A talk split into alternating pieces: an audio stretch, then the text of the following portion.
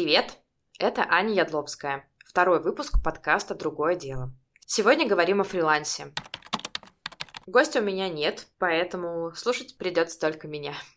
Я уже около трех лет на фрилансе, ушла из двух агентств, и у меня были разные опыты отношений с такой формой работы. От э, фантастического счастья до дна выгорания. Пожалуй, если не все, то многие процессы я уже прошла, кое-что про них знаю и кое-чему научилась. Этим я сегодня и поделюсь. Уйти на фриланс — это как определенная религия в последние несколько лет. Уйти на фриланс — это как уехать в Питер. Подумывают все, делают немногие, но в коммуникации это так или иначе проскакивает. Я разбила весь выпуск на несколько блоков, которые мне кажутся самыми важными. Начнем с первого. Как уйти? Прежде чем уходить, я бы спросила у вас, а зачем? Зачем вы уходите на фриланс? Это простой, но довольно сложный вопрос. Ответы на него могут быть разные. Вы можете уходить от чего-то, а можете идти к чему-то. И в зависимости от того, какой ответ на этот вопрос пришел вам в голову, я бы покрутила его. Может статься так, что вы бежите от чего-то что вы устали от э, какого-то конкретного типа работы, начальника, коллектива, офиса, определенного раннего подъема. Например, у вас рабочий день начинается в 8, и вам приходится вставать в 6. Я бы вздернулась, если честно. И, возможно, фриланс для вас видится некой такой мекой, где вот этого всего не будет. Я тоже часто, бывает, пытаюсь куда-то сбежать от чего-то, но можно решить многие проблемы гораздо менее радикальными методами, чем полностью уходить из найма. Потому что фриланс, он довольно непростой. Несмотря на все очевидные плюсы, в нем довольно много минусов. О них мы тоже поговорим. Я рекомендую вам хорошо подумать над вопросом, зачем я ухожу на фриланс.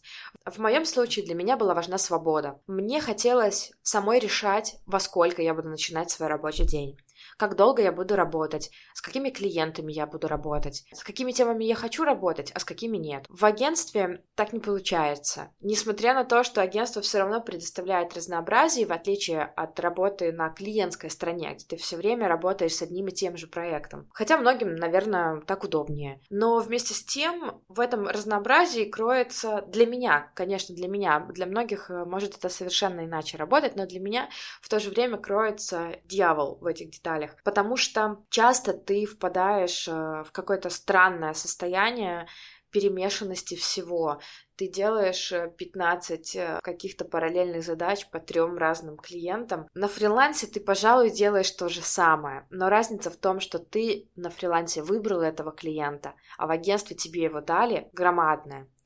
Для меня было важно иметь возможность э, выбирать, где я буду работать, как я буду работать. Если я себя плохо чувствую или просто у меня с утра нет ресурса на работу, мне лень. Бывает такой уважительный повод, мне сегодня лень. И я могу проваляться полдня и начать работать только, ну, скажем, после обеда. Или когда вдоволь нагуляюсь со своей собакой или насмотрюсь украинских ток-шоу. И тогда мне в кайф, я сажусь и начинаю работать. Для меня это плюсы. Попробуйте поискать, какие на самом деле причины толкают вас на фриланс. Если они лежат э, в самом фрилансе, в тех возможностях, которые, например, манили меня, то окей. А если вы, правда, пытаетесь, э, не знаю, сбежать от надоевшей работы, возможно, вам просто стоит сменить работодателя или сходить в отпуск, просто отдохнуть и посмотреть глазами совершенно другого человека, отдохнувшего, возможно, все не так плохо. Часто ребята уходят на фриланс в поисках больших зарплат. Пожалуй, я соглашусь с тем, что в, на фрилансе можно зарабатывать больше, чем зарабатываешь в штатной работе. Здесь есть еще такой тонкий момент. Если ты в штате зарабатываешь, ну, не знаю, 300 долларов, то вопрос к тебе, почему ты так мало зарабатываешь? Возможно, у тебя не хватает скилла, возможно, ты недостаточно опытный или не умеешь себя продавать. Эти же проблемы перенесутся с тобой на фриланс. Если ты не умел себя продавать и не смог продать себя в компанию с большим заработком, ты точно такой же придешь на рынок. Если у тебя не хватает навыка, ты точно такой же придешь на рынок. И подумай еще раз о том, где ты находишься сейчас, какая у тебя, ну, я люблю эту фразу, точка А. Почему ты находишься там, где ты есть? Поможет ли тебе фриланс улучшить те отправные данные, которые у тебя есть? Окей, с первой частью разобрались. Переходим ко второй. Я ее назвала «Ожидание и реальность».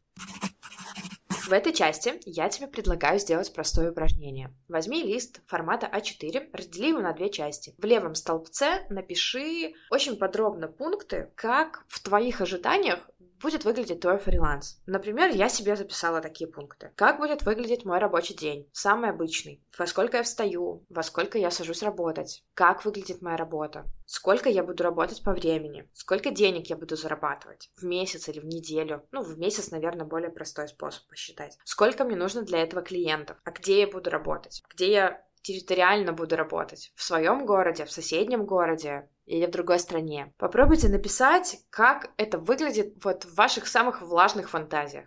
Просто не останавливайте себя. Когда вы сделаете всю левую часть, не обязательно делать это прямо сейчас. Можете, конечно, поставить подкаст на паузу и записать. Можете просто пометить себе в тасках, сделать это упражнение и сделать его попозже. Когда вы закончите с левой колонкой, перейдите в правую. Мои первые два пункта. Как будет выглядеть мой день и сколько я буду работать.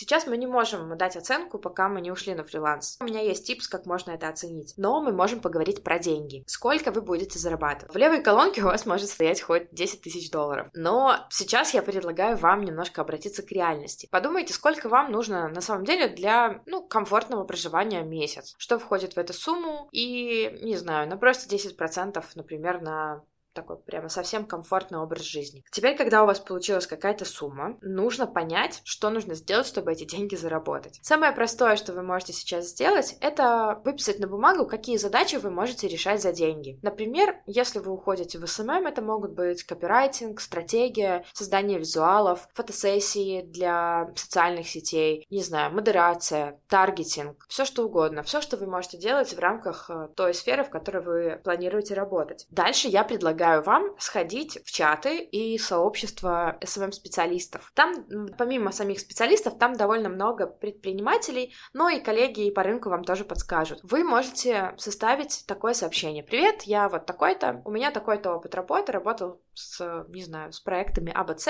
и хочу уйти на фриланс. Я умею делать вот это, вот это, вот это. Сколько денег можно за это получить? Сколько, ну, или сколько, например, вы берете за такой объем работы? Вы получите довольно широкий разброс цифр, СММщики, маркетологи, ребята с э, довольно нестабильным эго на группу людей, поэтому цифры могут получиться очень разные. Но среди всех вы поймете какой-то middle вариант, скорее всего, он ваш. Ну или вы просто поймете, о, да, я примерно похож вот с этим человеком по навыкам и опыту, и, пожалуй, я, наверное, мог бы претендовать вот на такую оплату. Когда у вас получится какая-то цифра, вы можете разделить ее на количество денег, которые вам нужно в месяц, и понять, какое количество проектов вам нужно вести, чтобы заработать эти деньги. Ну, не знаю, что у вас сейчас получилось, 10, 20 или 2. Конечно, чем меньше проектов, тем лучше.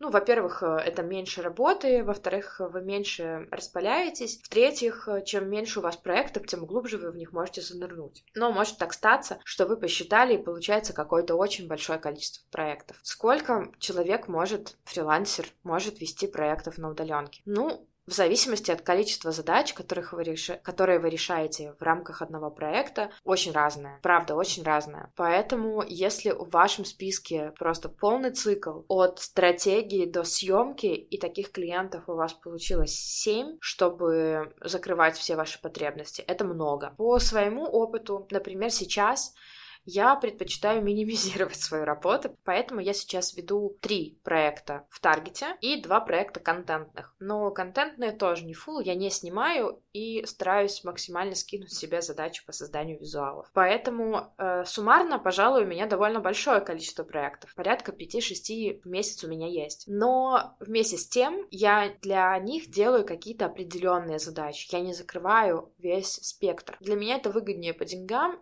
и выгоднее по количеству времени, которое я трачу на проекты. Если количество проектов, которые у вас получилось, которые вам нужно для поддержания вашего образа жизни, получилось какое-то нереально большое, что-то нужно пересматривать. Нужно либо повышать навык и увеличивать, соответственно, чек, либо, может быть, вы себя недооцениваете и можно просить больше. Подумайте, что вы можете с этим сделать, где вот ваша точка роста. Можем э, двинуться дальше по списку нашего, нашей таблицы и подумать о том, э, как будет выглядеть наше рабочее место. Возможно, вы себе придумали какой-то личный кабинет, в котором было бы круто работать с красивыми флипчартами, минималистичными, с монстерами в углах, а, но теперь давайте посмотрим реально как на самом деле будет выглядеть ваше рабочее место. Есть ли у вас отдельная комната, где вы можете сделать кабинет? Или вам придется работать на кухне? Я, например, работаю у окна. Мы снимаем э, небольшую квартирку. Мой стол стоит у окна, на котором висят кормушки, ко мне каждый день прилетают синицы. Несмотря на то, что это довольно мило и уютно, я работаю все равно в рамках той комнаты, где мы проводим основную часть времени. Для того, чтобы немножко разъединить пространство, чтобы не было ощущения, что я сижу в спальне,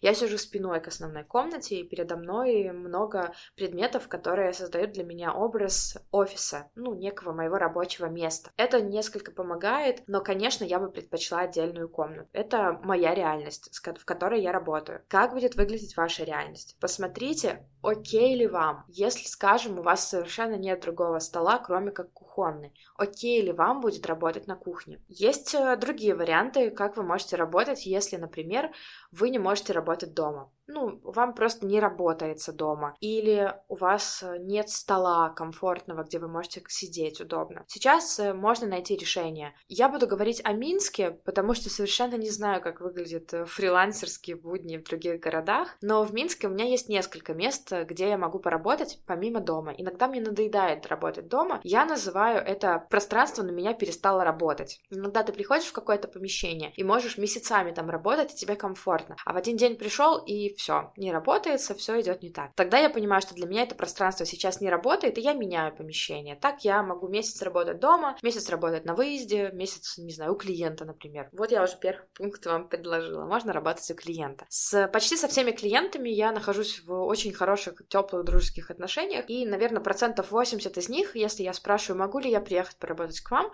всегда отвечают «да, конечно». И я могу совершенно спокойно целый месяц ездить к клиенту офис, он рад, что у него почти штатный сотрудник, я рада, что у меня появляется какое-то место, стол, где я могу работать. Если ваши клиенты с вами в таких же хороших отношениях, можно работать у клиента. Вы как бы берете лучшее от офисной работы. Офис вы не находитесь дома, какую-то компанию, и в то же время вы не привязаны, вы можете в любой момент пойти погулять по парку. Не нужно ни перед кем отчитываться.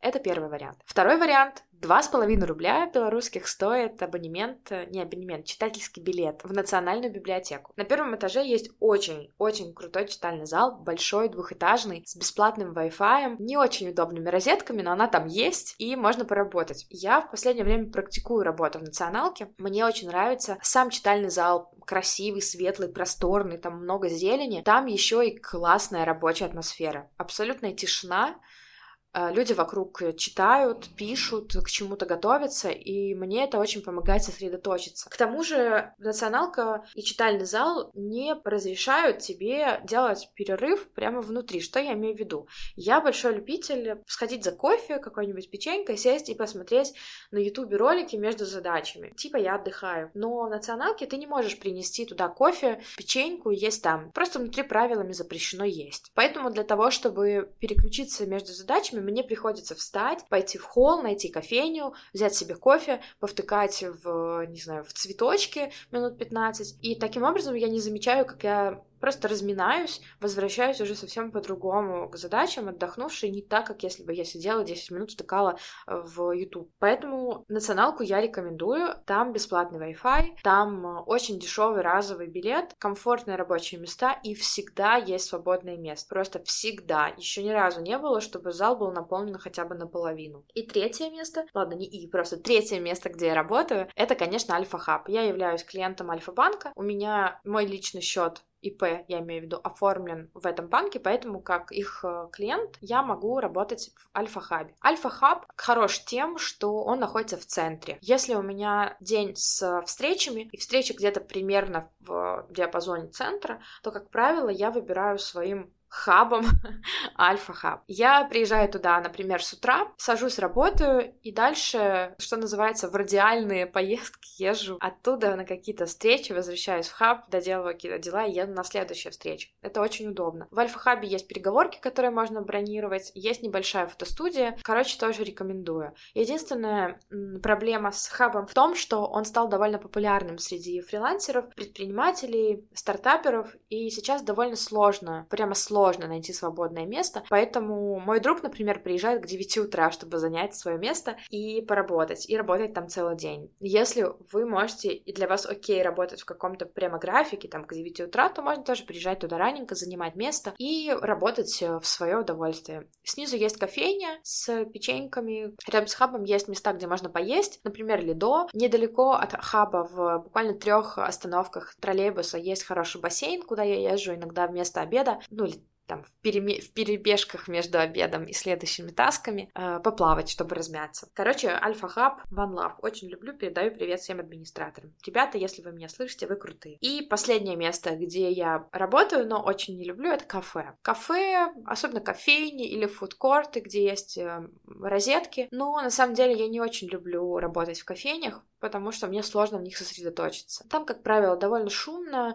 все время какие-то есть перемещающиеся объекты, люди вокруг, э, официанты. Для меня это не очень комфортно, поэтому кафе я не люблю. Но, тем не менее, все равно иногда, когда я между встречами не успеваю сесть в каком-то адекватном месте любимом, я выбираю кафе, беру чашку кофе и могу пару часов поработать. Вот э, так может выглядеть ваш день. Мои дни примерно так и выглядят. Обычно я работаю вот в этих местах, либо дома, либо в хабе, либо в националке, либо в перебежках в кафе, вы можете выбрать для себя что-то, потестировать и посмотреть, что для вас будет окей. Теперь рассказываю, как заполнить первые два пункта. Помните, я говорила, что мы не можем умозрительно прикинуть, как будет выглядеть ваш день и сколько вы будете работать. Это правда, это сложно представить. Для того, чтобы не представлять, а посмотреть, а заодно и подготовить почву к вашему уходу на фриланс, я вам предлагаю сделать следующее. Пока вы работаете еще где-то в штате, взять себе проект. Прямо взять и найти какой-то проект, который вы будете вести. Неважно, что вы будете делать для него, для нас важно хотя бы просто формат работы протестировать. Чтобы погрузиться целиком и полностью, начните работать с этим клиентом, пока вы работаете в найме, и возьмите, например, отпуск на неделю или на две, и попробуйте прожить эти две недели так, как если бы вы были фрилансером. Как это будет выглядеть? Сможете ли вы вставать в нужное время, или вы будете прокрастинировать? Сможете ли вы работать, э, не отвлекаясь? Сможете ли вы не срывать дедлайны? Если срывать, то почему? Что происходит? Вопрос вашей самодисциплине или просто что-то идет не так? Нужно с этим будет разобраться. Когда вы пройдете какой-то период, например, неделю, сделайте срезку. Как мой выглядел день и сколько времени у меня уходило каждый день на эту работу. Например, вы делали для клиента, ну, скажем, только тексты. Тексты и таргет, например. Вы замерьте, сколько времени у вас это занимало, и можете примерно распределить это на какое-то N количество проектов и понять, сколько примерно времени в день у вас будет уходить на то, чтобы работать с каким-то нужным вам количеством клиентов. И, собственно, сопоставьте теперь все результаты э, с реальности, которые мы прикинули и посмотрели, с тем, что вы ожидаете. Все ли для вас ок? Э, насколько сильно отличается ваша реальность, которую мы посмотрели, от того, что вы хотели в ожидании? Если разницы нет, все отлично, можно готовиться к уходу. Если разница очень большая, окей ли вам это? Окей ли, что у вас такая огромная разница между ожиданиями и реальностью. Если нет, то вернитесь к первому пункту. Зачем вы уходите? Возможно, проблема совсем в другом, и фриланс не единственное решение, и может быть даже совсем не решение. Может быть, вам нужно просто что-то изменить в исходных данных. Сменить, как я уже говорила, руководителя, компанию, команду, может быть, даже сферу. Такое тоже бывает. Что ж, теперь, когда мы сделали психологический подготовительный этап, можем идти в документацию. Следующий пункт — юридическая сторона вопроса. Когда обычно уходят ребята на фриланс, становится вопрос, открывать ИП или не открывать ИП. Я сторонник того, чтобы открывать ИП. Почему? Потому что с ним банально спокойнее работается.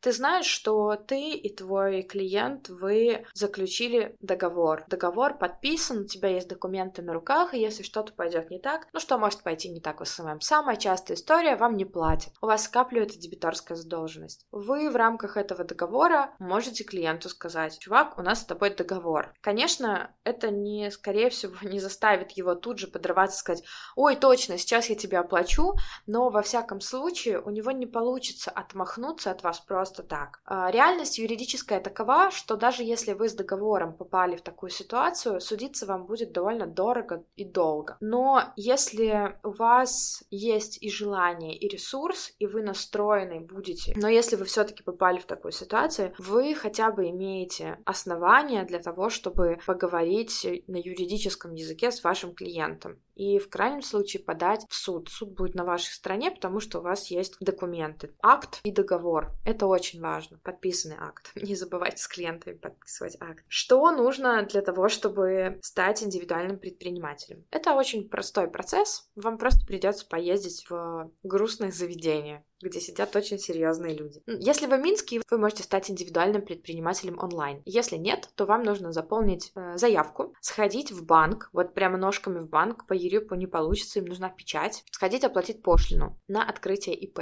В банке знают. Ну или вы можете просто погуглить э, еще более подробную инструкцию. С вашим заявлением, с фотографией и с квитанцией об оплате вы идете в ваше, я не знаю, как это называется в других городах, я из Борисова, у нас называется городской исполнительный комитет комитет. В Минске, по-моему, тоже это называется городской исполнительный комитет. В общем, вы идете в ваш орган городского управления с этими документами, специальные тетеньки с начесом, и говорите, что вы хотите стать индивидуальным предпринимателем. Они фиксируют все ваши данные, э, вы заполняете у них еще одну заявку от руки, и они отдают эти документы в оформление. Оформлять ваше свидетельство о регистрации вас как индивидуального предпринимателя будут э, около недели. Ну, в худшем случае две, если есть какая-то очередь. Пока делается ваше свидетельство, вы можете можете поехать в банк, выбрать банк и поехать в банк, открыть счет на который будут переводиться платежи вам как ИП. После того, как ваше свидетельство будет готово, вам его отдадут в горисполкоме, вы с документами едете в следующие два пункта назначения. Это ФСЗН и налоговая. В налоговой вам нужно будет выбрать форму налогообложения, то есть как вы будете платить налоги и сколько. Индивидуальные предприниматели в SMM, фрилансеры, чаще всего выбирают упрощенную форму налогообложения. Это значит, что от каждого поступления денег вы будете платить 5% в налога нашему государству. Налог можно оплачивать э, частями, можно оплачивать раз в квартал перед тем, как подавать налоговую декларацию. Дальше ФСЗН. В ФСЗН вы просто становитесь на учет. В ФСЗН вам могут провести какую-то небольшую лекцию, могут нет, могут познакомить вас с инспектором, могут нет. Зависит от конкретного места, куда вы приедете. С ФСЗН дальше все довольно просто, но грустно потому что дорого. В ФСЗН вы платите отчисления либо раз в месяц, либо раз в год. Если раз в год, то оплачивать взнос нужно до 1 марта. Сумма зависит от минимальной заработной платы. Сейчас, вы, сейчас мы оплачиваем 35% от минимальной месячной заработной платы. В прошлом году я оплатила порядка 1200 рублей за год. В этом году, вернее, в следующем году мне предстоит оплатить порядка 1300 или 1400, я еще не считала точную сумму. Деньги довольно с одной стороны, это вроде бы и немного, но если вы разделите эту сумму на 12 месяцев, то увидите, что вдруг от вашего пирога, который вы себе насчитали месячного, нужно отщипнуть 5%, а еще нужно отщипнуть ФСЗН, и он уже станет на какую-то неприятную сумму меньше. Значит, вам нужно либо потесниться в бюджете, либо зарабатывать больше. Теперь, когда у вас есть все данные на руках, э, вам нужно найти первого клиента. Я очень долго думала, какой совет дать по поиску первого клиента, потому что, как оказалось, и я, и мои друзья-фрилансеры, мы как-то сошлись во мнении, что клиентов мы почти никогда не искали, они как-то сами появляются. И на фрилансе в Беларуси это правда так. Если ты хороший специалист, то тебя передают из рук в руки. Тебе просто нужно зайти на этот рынок и заявить о себе. Как это можно сделать? Для меня было достаточно просто написать в Фейсбуке, что я ушла из агентства и теперь работаю как фрилансер. И так я набрала буквально за сутки первых двух или трех клиентов. Я уже точно не помню. Дальше меня стали просто передавать, и сейчас ко мне приходят по рекомендациям люди, которых я не знаю, и рекомендуют меня люди, которых я тоже не знаю. Для меня, пожалуй, это хороший знак, хотя все равно несколько странно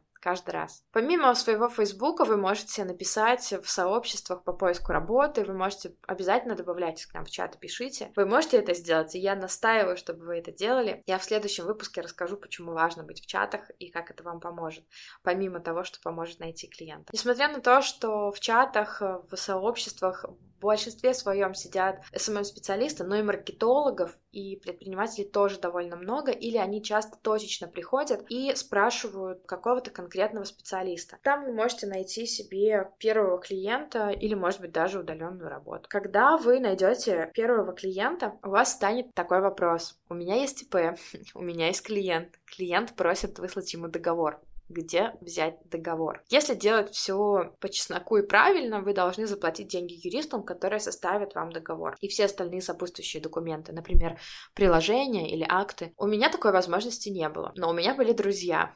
Это забавная история, потому что я пришла к своему товарищу, попросила у него, сказала, послушай, Артем, у тебя есть договор? Мне очень нужен, можешь ли ты со мной поделиться? Он сказал, да, конечно, без проблем, у меня есть несколько вариантов, я тебе все вышлю. Я выбрала тот, который мне больше всего подходил, подкорректировала под себя его и выслала выслала клиенту. И клиентом было агентство, ну, которого я на субподряде делала тексты. И мне клиент со смехом пишет, прикольно, говорит, откуда у тебя наш договор? Белорусский рынок таков, что некоторые документы действительно гуляют по кругу. Если у вас такие друзья, или можете ли вы попросить об этом в чате, я затрудняюсь ответить на этот вопрос, потому что договор штука довольно щепетильная. Но, во всяком случае, за спрос не бьют. В конце концов, просто могут покрутить у виска, но хуже вы от этого не станете. Если у вас есть возможность, конечно, составляйте свой договор.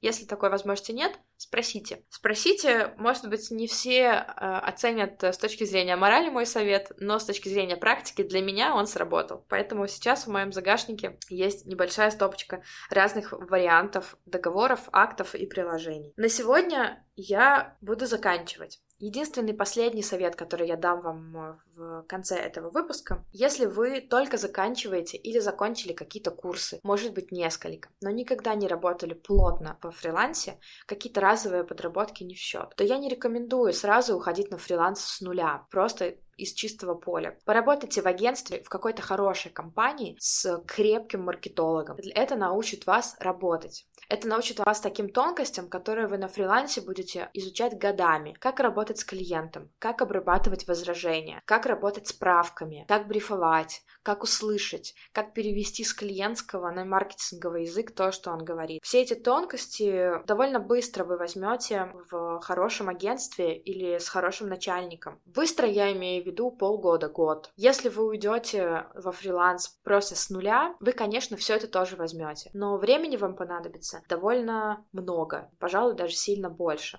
Поэтому мой вам совет — сначала поработайте хорошо где-то плотно, для того, чтобы подготовить себе не только финансовую подушку, но и рабочую. На сегодня все. У этого подкаста будет вторая часть. В ней мы поговорим о физическом состоянии и эмоциональном фрилансеров. Как меняется жизнь когда у вас становится меньше движения. Что делать, если вы вдруг заметили, что у вас уменьшился социальный круг, и вы ни с кем не общаетесь? Что делать, если вы объявили о том, что хотите на фриланс уходить, и ваши родные транслируют на вас свои беспокойства? Что ты будешь делать? У тебя не будет клиентов, ты там никого не знаешь. И еще много-много пунктов в моем черновике, о которых я вам расскажу, как я сталкивалась с этим, как я проходила, что мне помогло, и, возможно, вам поможет это тоже. Спасибо, что дослушали до конца. До встречи в следующий вторник.